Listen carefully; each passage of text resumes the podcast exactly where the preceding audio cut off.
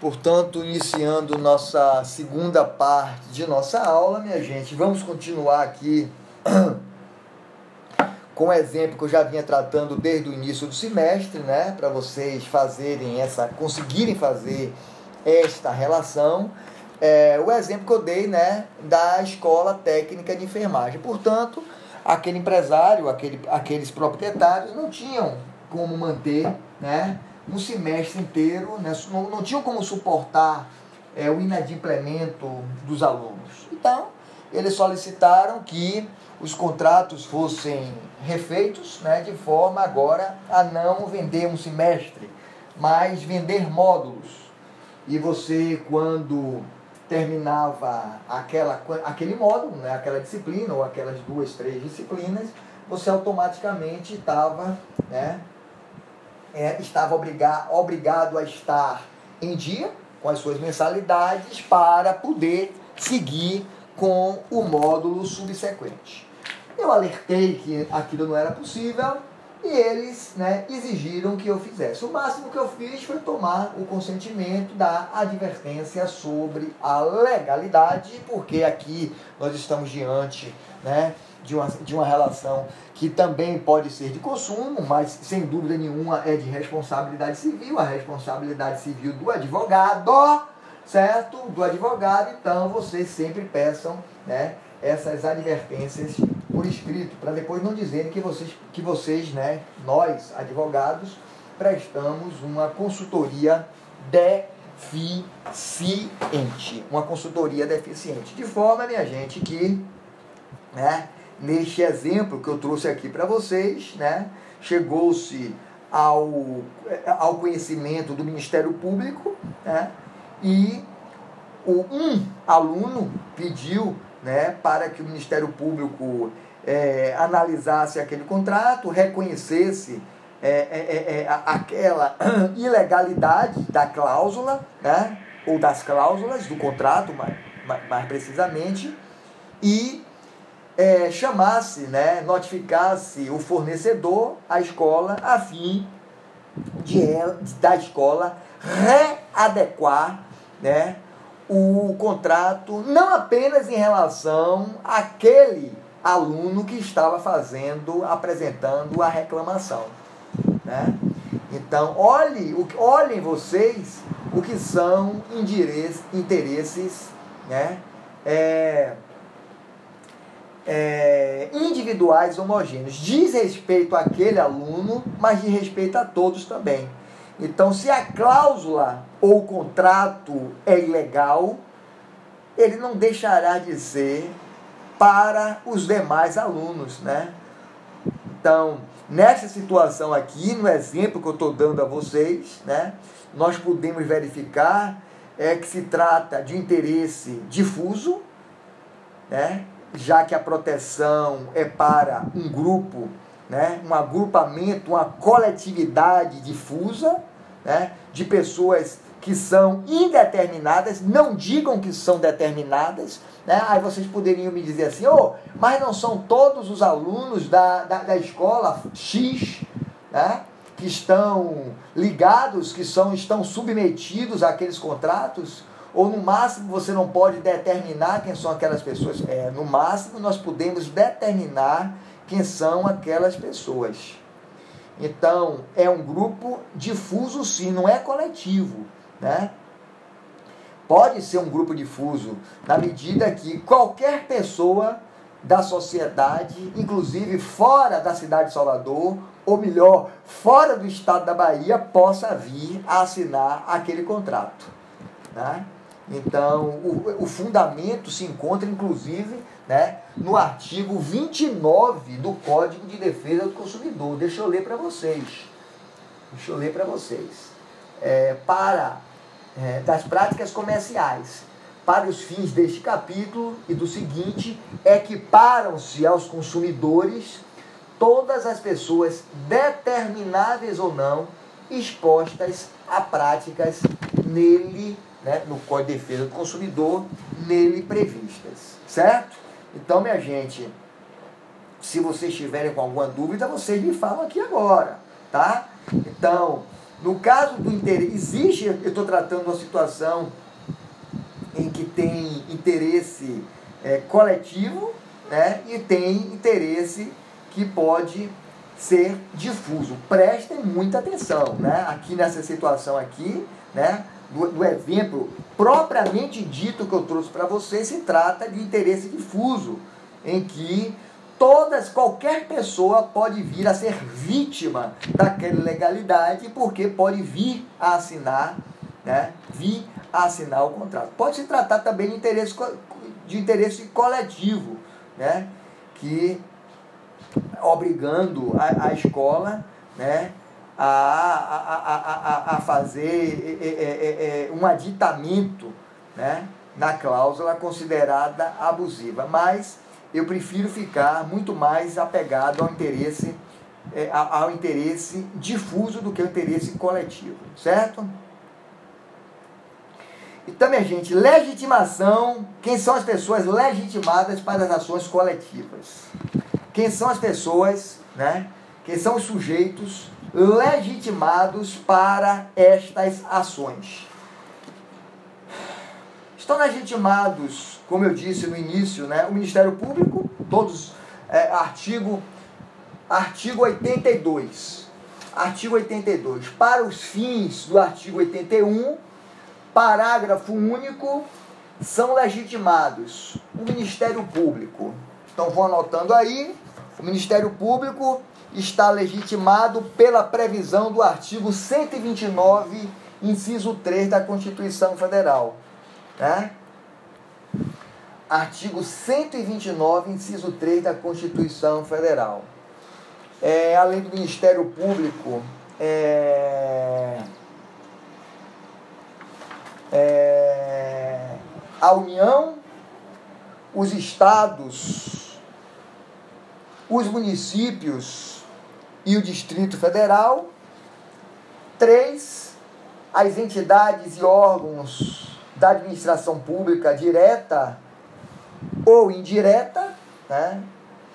a exemplo do PROCON, as associações legalmente constituídas, né? aí o Código de Defesa do Consumidor, ela traz algumas é, exigências para que essas associações estejam legitimadas, né, que elas sejam constituídas, vamos falar sobre isso, que elas sejam constituídas há mais de um ano, né, e que tenha dentre as suas finalidades né, a defesa dos interesses e direitos protegidos por este Código de Defesa do Consumidor. Mas vamos lá, vamos tratar, vamos tratar, tecer alguns comentários a respeito dessas, né, desses sujeitos, dessa legitimação né, trazida no artigo 82 do Código de Defesa do Consumidor. Minha gente, é, legitimação do Ministério Público. Essa aqui é a que mais cai. Né? A que mais cai é o Ministério Público e eu vejo né, que cobro muito a participação do Ministério Público e as associações sempre relacionadas a esses requisitos aqui de um ano e essa, e essa finalidade própria prevista aqui em lei. Vamos lá, gente.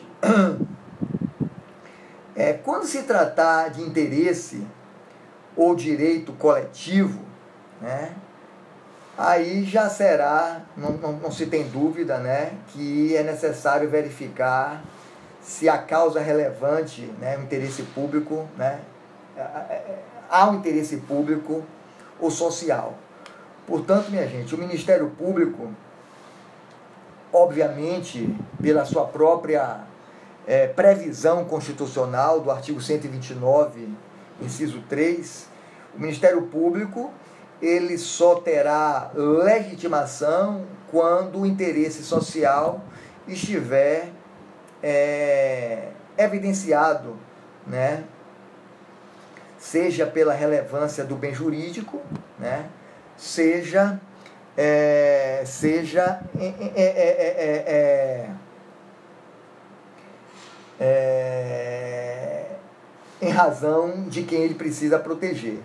Então, o Ministério Público, né, ele detém, está aqui no artigo 82, ele possui legitimidade para a propositura da ação civil pública com é, acerca, por exemplo, de é, buscar discutir a legalidade de cláusulas constantes em contrato de plano de saúde. Óbvio que tem, certo?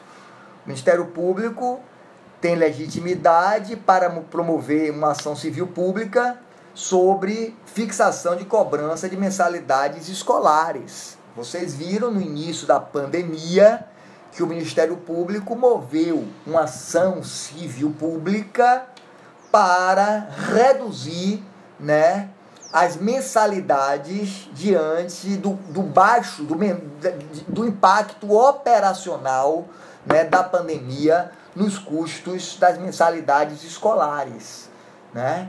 Então, todas essa, todos esses interesses, né, esses interesses coletivos, eles se, é, é, é, são legitimados né, para a defesa por parte do Ministério Público em razão desse interesse público ou desse interesse social né, que se vislumbra aqui.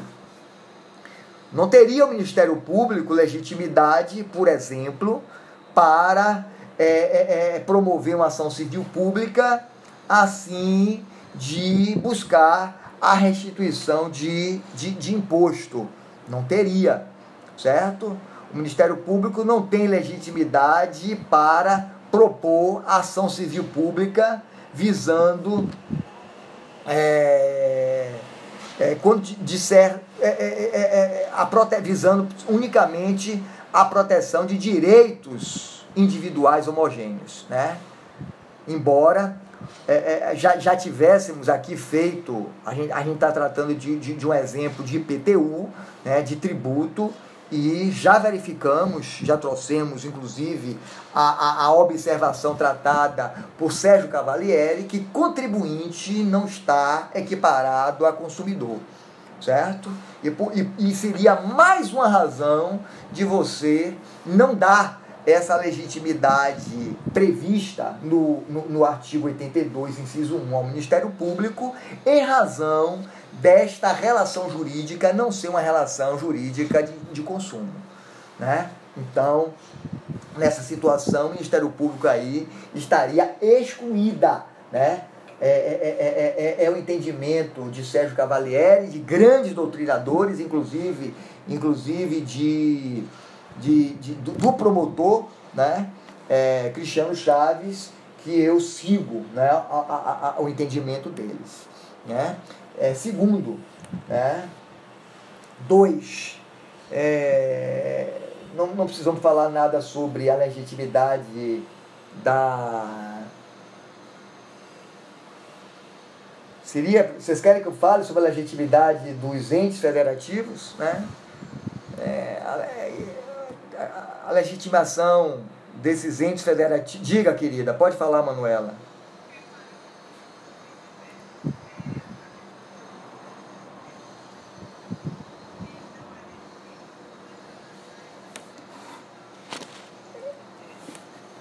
Veja só, amor. Não.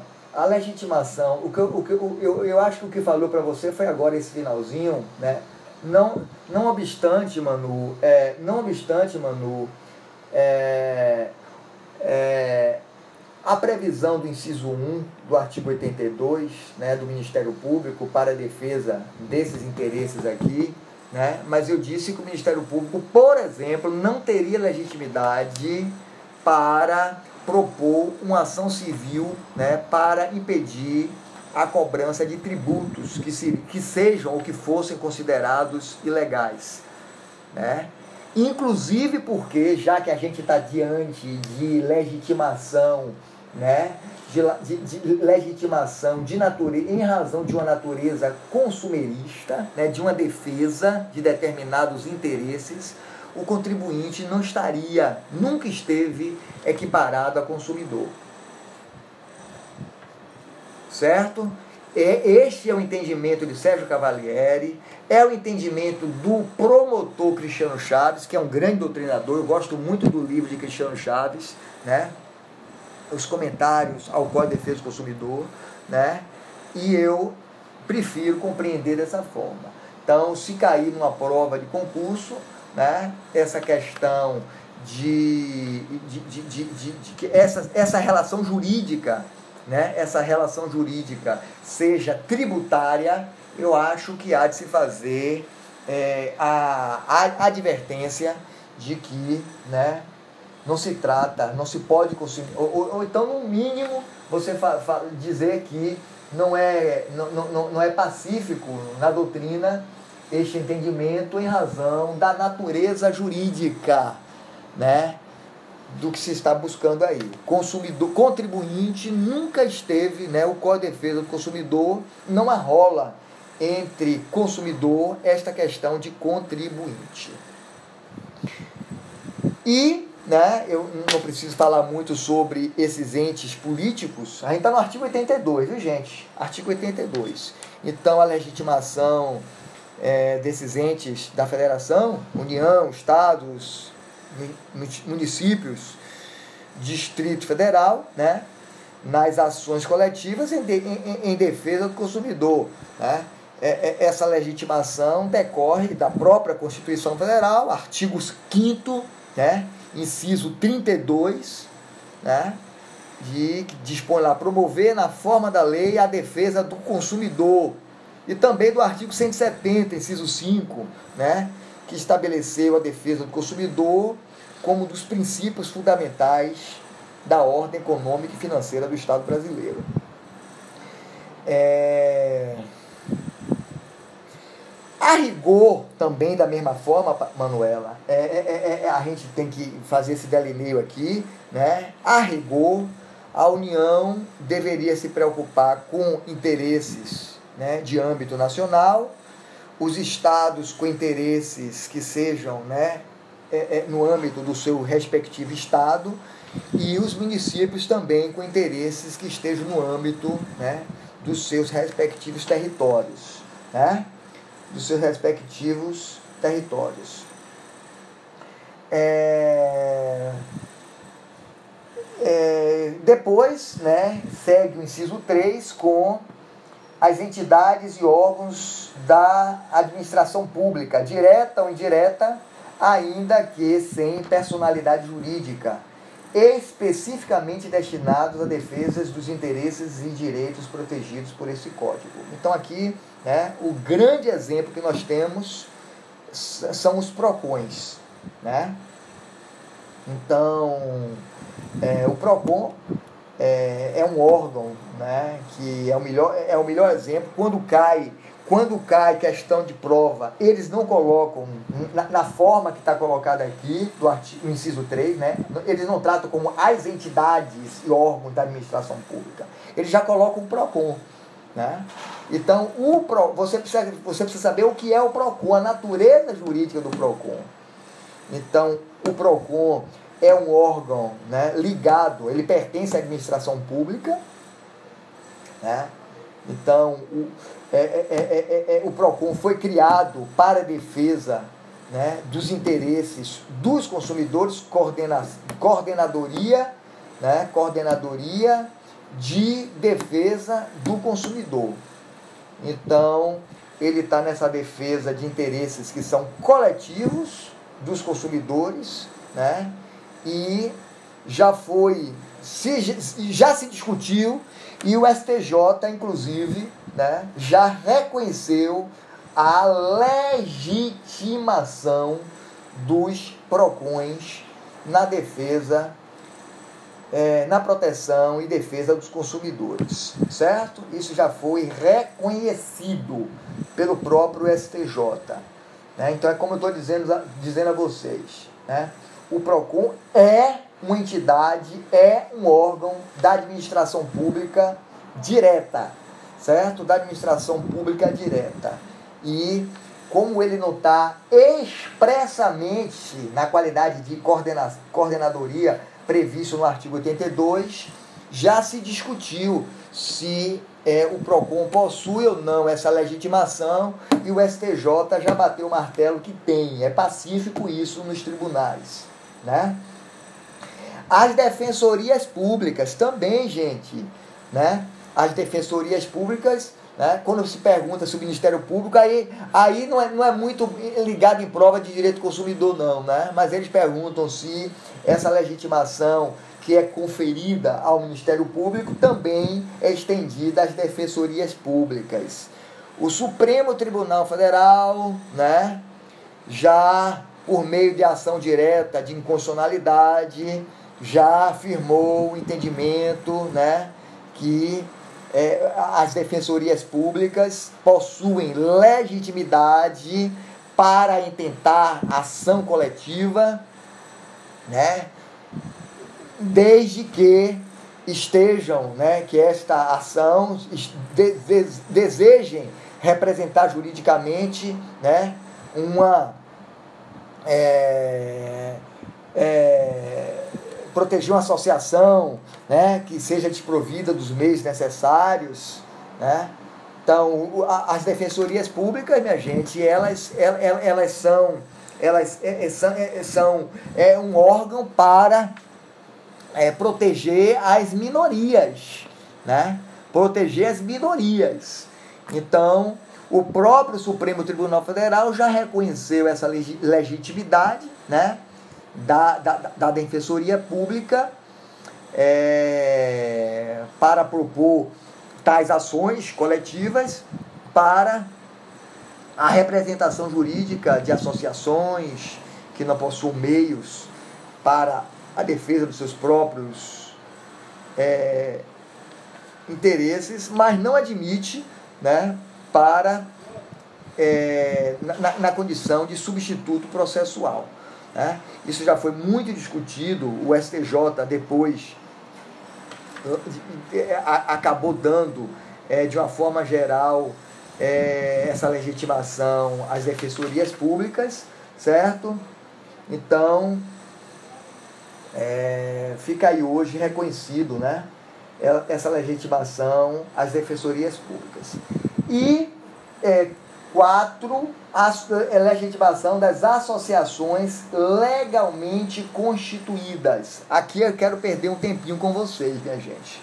Legitimação das associações, e aí, o, o, o embora, embora o código é, é, embora prestem muita atenção a isso aqui, embora o Código de Defesa do Consumidor expressamente esteja prevendo né, a legitimação das associações desde, eu, eu, eu gosto muito de grifar isso aqui, e ela traz algumas circunstâncias específicas, né, que elas estejam constituídas há pelo menos um ano, é, e que incluam entre os seus fins institucionais a defesa dos interesses e direitos protegidos por este código. Muito bem, minha gente. Então, é, não obstante a, pre, a previsão expressa do artigo 82, 82, inciso 4, é, este requisito né, da pré-constituição ele pode ser dispensado pelo juiz. Né? quando é, ficar é, claro o interesse social. É a mesma situação das defensorias, das, das defensorias públicas, é a mesma razão, o mesmo fundamento jurídico né, da, da, da, da, legitimação às defensorias públicas. Então eu vou repetir aqui. Embora o artigo 82, inciso 4, esteja legitimando as associações. Agora traga né, a, a expressão, a, a teor do, do, do inciso 4 do artigo 82. Ele traga né, requisitos pré-estabelecidos, né? É, é, esse requisito ele poderá ser dispensado pelo juiz quando ficar demonstrado o interesse social, né? Sobretudo quando, né, essa, essa legitimação estiver sendo é, é, buscada, né, pela, por uma associação e ficar eviden, evidencia, evidenci, evidenciado, certo? A proporção do dano, a necessidade, a necessidade desta desta defesa por, esse, por, por essas associações, por essas pessoas, certo? É, alguma dúvida? Falamos sobre 1, 2, 3, 4. Deixa eu ver aqui, 1, 2, 3, 4. Essa previsão está no parágrafo 1 o requisito da pré-constituição pode ser dispensado pelo juiz, né, nas ações previstas no artigo 91 e seguintes, quando haja manifesto interesse social evidenciado pela dimensão característica do dano ou pela relevância do bem jurídico a ser protegido, certo? A ser protegido. Vamos, minha gente, eu preciso falar de algumas, algumas coisas, inclusive dos efeitos dessa sentença. Isso é muito, isso cai em prova. Isso cai em prova, vocês têm que anotar, certo? Vamos aqui. Competência para as ações coletivas. Né? A competência está no artigo 93. A competência está no artigo 93. Vamos ler? Ressalvada a competência da Justiça Federal, é competente para a causa a Justiça local. Dois pontos. No foro do lugar onde ocorreu ou deve ocorrer o dano, quando de âmbito local, dois, no foro da capital do Estado ou no Distrito Federal, para os danos de âmbito nacional ou regional, aplicando-se as regras do Código de Processo Civil nos casos de, de competência é, de, de, de, competência concorrente. Vamos aqui. É, então, minha gente, é, cabem algumas observações né, em relação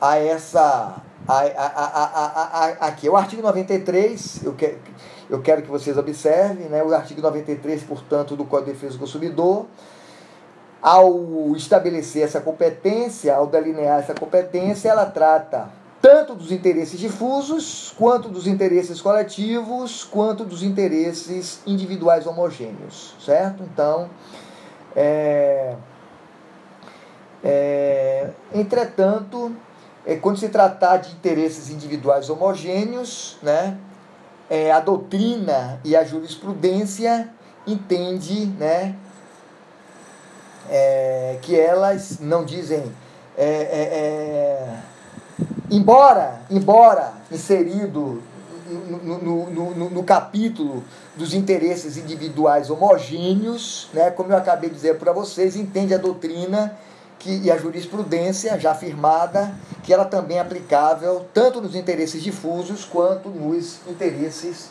coletivos, certo? Então, em todos esses tipos de interesses dessa tutela, dessa tutela coletiva aqui, certo? Então, é, é, pelo caput do artigo 93, a competência material é da justiça local, portanto estadual, ressalvada a competência da Justiça Federal. O que é que vale dizer? A competência será da Justiça Federal nas causas em que a União, né, ou entidade, entidade autárquica ou empresa pública federal forem interessadas na condição de autores, réus, assistentes, oponentes, conforme previsão do artigo 109 da Constituição Federal. Né? Quanto à competência territorial, o código elegeu o critério do local do dano, né? Artigo 109 está no artigo tá no artigo 93 do Código de Defesa do Consumidor que nós lemos e em consonância com o artigo 109, inciso 1 da Constituição Federal. O que vale dizer, né? É a competência da, da, capital do Estado ou do Distrito Federal, aplicando-se, portanto, né, as regras aí do Código de Processo Civil. É uma competência que é concorrente, certo? É uma competência que é concorrente. É... Para facilitar, né, gente, a defesa desses interesses. Então, o legislador aí guiou né, pelo critério local né, do resultado como forma de proteger, por exemplo, as vítimas, né? É, é, é, é, é para, para, que possam buscar as suas, as suas defesas nos, nos, onde, onde elas residirem. Né? É uma forma de facilitação à justiça, à produção de prova. Né? Então, embora se trate de uma competência que é territorial, via de regra, né, ela é, é embora se trate de uma competência territorial, né, é, é, é, é via de regra relativa, ela acaba sendo absoluta. Né? Isso já foi pacificado pela jurisprudência, doutrina, como eu falei, né? É, e, portanto, inderrogável pelo interesse de particulares. Você não pode né, firmar um contrato é, renunciando a esse, a, a, a, a esse foro, né, senão você está obstando o direito do próprio consumidor.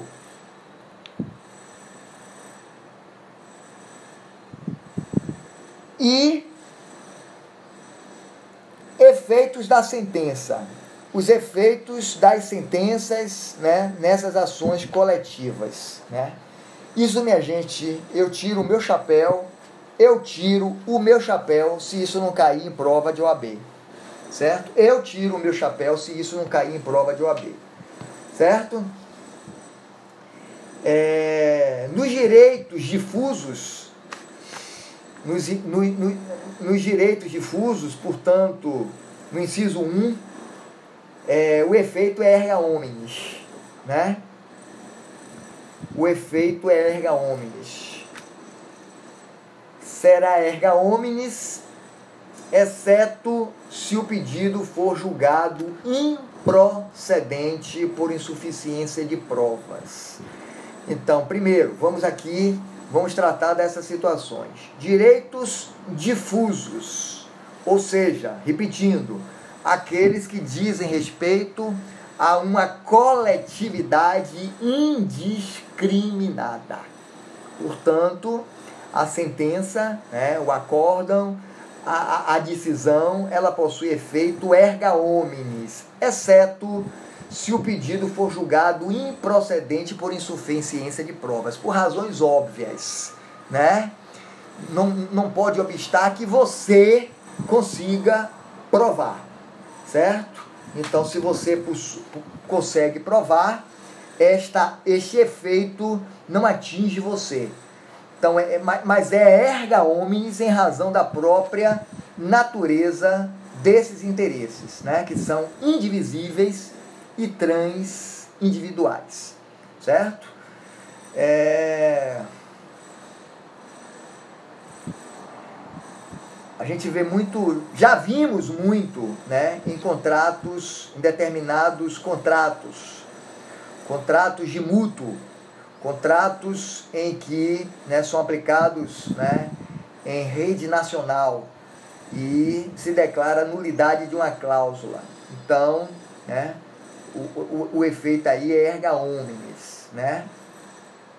Agora a gente está tá tratando né, dessas vacinas da pandemia, então, muito se discute, vocês estão observando aí, né? de noite, quando eu falo sobre isso, tem uma, uma, uma discussão enorme, porque a gente tem médico aluno, né? Marcelo Moncorvo, e a gente diz assim, é, essas vacinas, essas vacinas não pretendem apenas a efetividade que vocês têm, têm visto lá, é de 80%, 70%, 90% a da Pfizer é de 95%, e uma vacina hoje ela é considerada é, viável quando ela tem uma efetividade superior a 50%.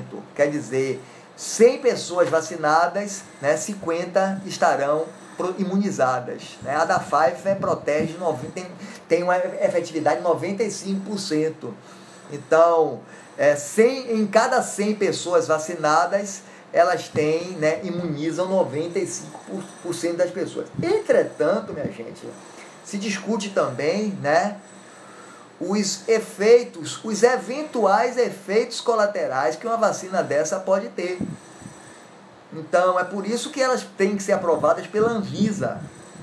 Então, se uma vacina dessa, né, se ficar constatado que uma vacina dessa traga um determinado efeito colateral, leve a uma, a uma é, é, é traga é, uma má deformação uterina, vamos dizer assim, né, embrionária, vamos dizer assim, né, e ela vai ser distribuída em todo o território nacional.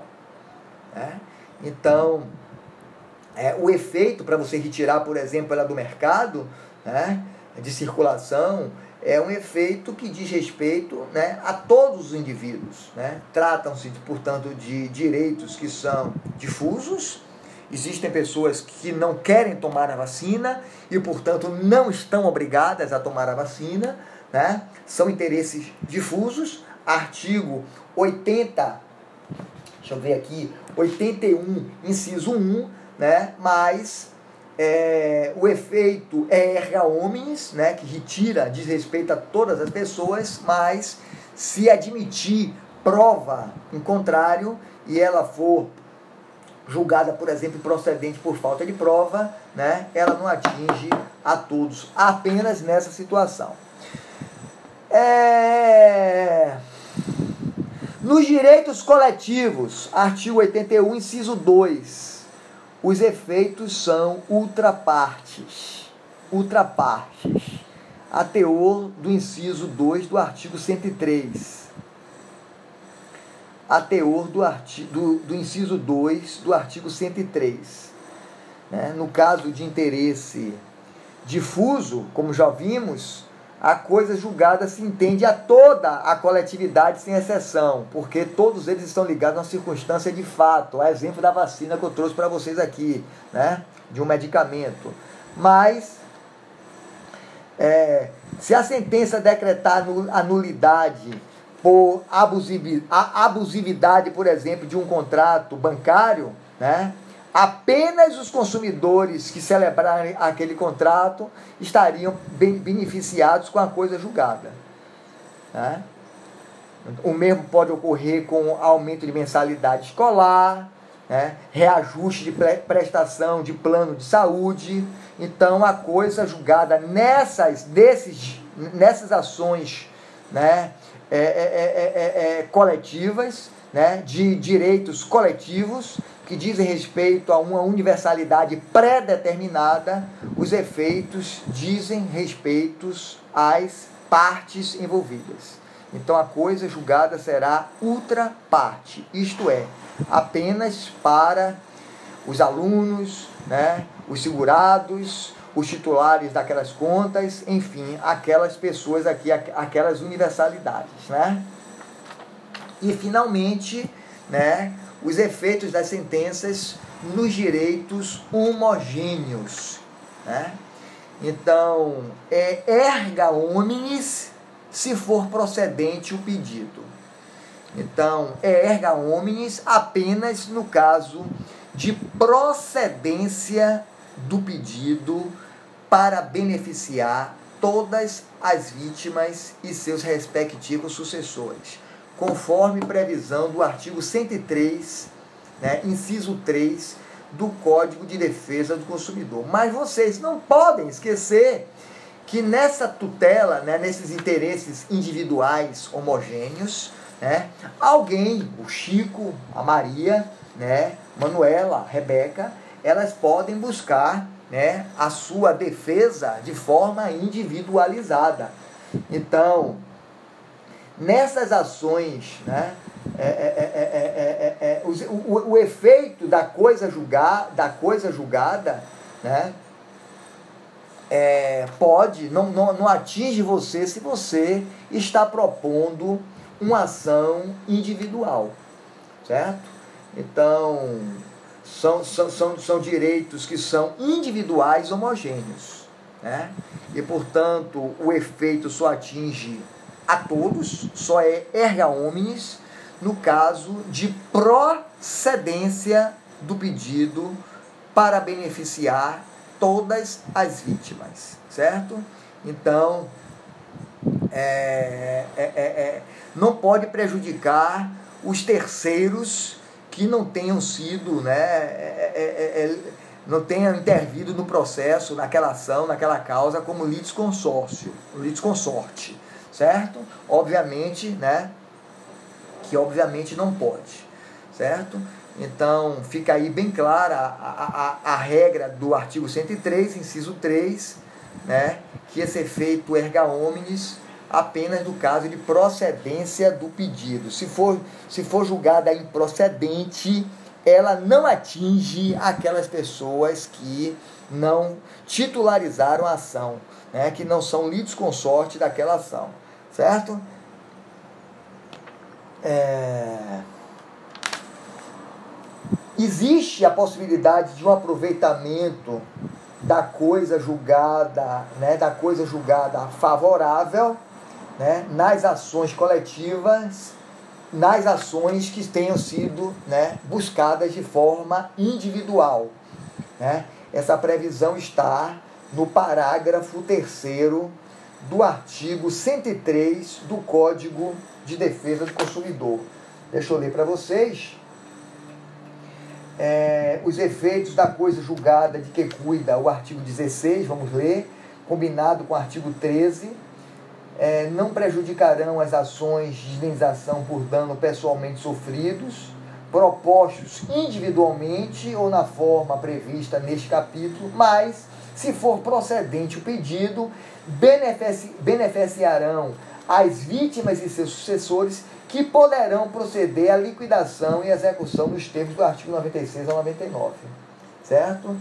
Então, os efeitos da coisa julgada de que cuida do artigo 16, combinado com o artigo 13 da Lei 7347 de 85, não prejudicarão as ações de indenização por danos pessoalmente sofridos propostos de forma individual, certo? Na forma prevista no Código de Defesa do Consumidor, parágrafo 3 do artigo 103.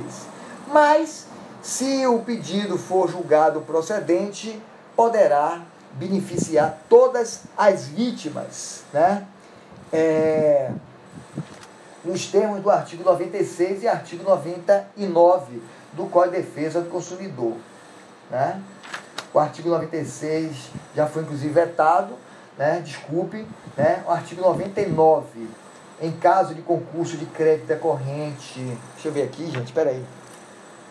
Deixa eu riscar isso aqui, certo? Artigo 99, em caso de concurso de créditos decorrentes de condenação, né?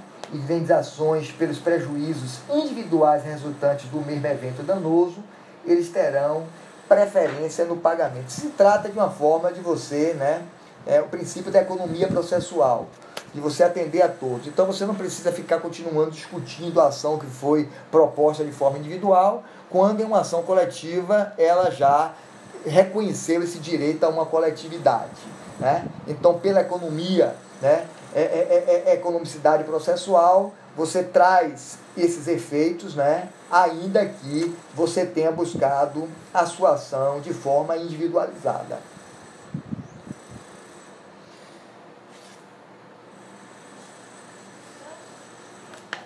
Deixa eu ver, gente. E assim finalizamos, né? Finalizamos. Deixa eu ver se falta alguma coisa aqui. É, artigo 99, já falei. Artigo 103, falei. Artigo 104. As ações coletivas previstas nos incisos 1 e 2, ou seja, é, é, interesses difusos e coletivos, não induzem litispendência para as ações individuais mais os efeitos da coisa julgada erga omnes outra partes, a que alude os incisos 1 e 3 do artigo anterior, né, no artigo 103, que eu falei para vocês, não beneficiarão os autores nas ações individuais se não for requerida sua suspensão no prazo de 30 dias a contar da ciência nos autos do ajustamento da ação coletiva. Isso aqui é para vocês observarem essa necessidade aqui, certo? Ela só beneficia né? É, então está bem claro aqui, não beneficiarão os autores nas ações individuais se não for requerida a sua suspensão no prazo de 30 dias. Então você pode ter buscado sua ação individual, mas uma vez é, intentada, né, proposta uma ação coletiva, você deve buscar a suspensão de sua ação para aguardar, aguardar é, a, a, a, a, sentença, né, o efeito, o reconhecimento de forma coletiva. Você é obrigado a requerer a suspensão e aguardar esse efeito coletivo? Não, você não é. Né? Até porque, como já vimos, né, essa ação intentada de forma coletiva, ela pode até ser julgada improcedente por falta de prova e você ter as provas na sua ação. Então aquela, aquele efeito lá não atinge você. Não atinge você, certo? Mas por precaução, por segurança, né? Para que você tenha né, os efeitos, e se ela for julgada procedente, reconhecer tal direito a todos, ela atinge você se você buscou a suspensão, né, conforme previsão do artigo 104 do Código de Defesa do Consumidor. Certo? Então, minha gente, esses assuntos aqui, lamentavelmente, vocês têm que, né, ter o domínio, né, desses requisitos, dessas previsões, né? Talvez não seja muito prático no, né, é, né, né, na, nas ações individuais, né, que vocês vão buscar na advocacia de vocês, na vida prática de vocês, mas em concurso é o que se busca, certo? É o que se busca. Então, eu quero franquear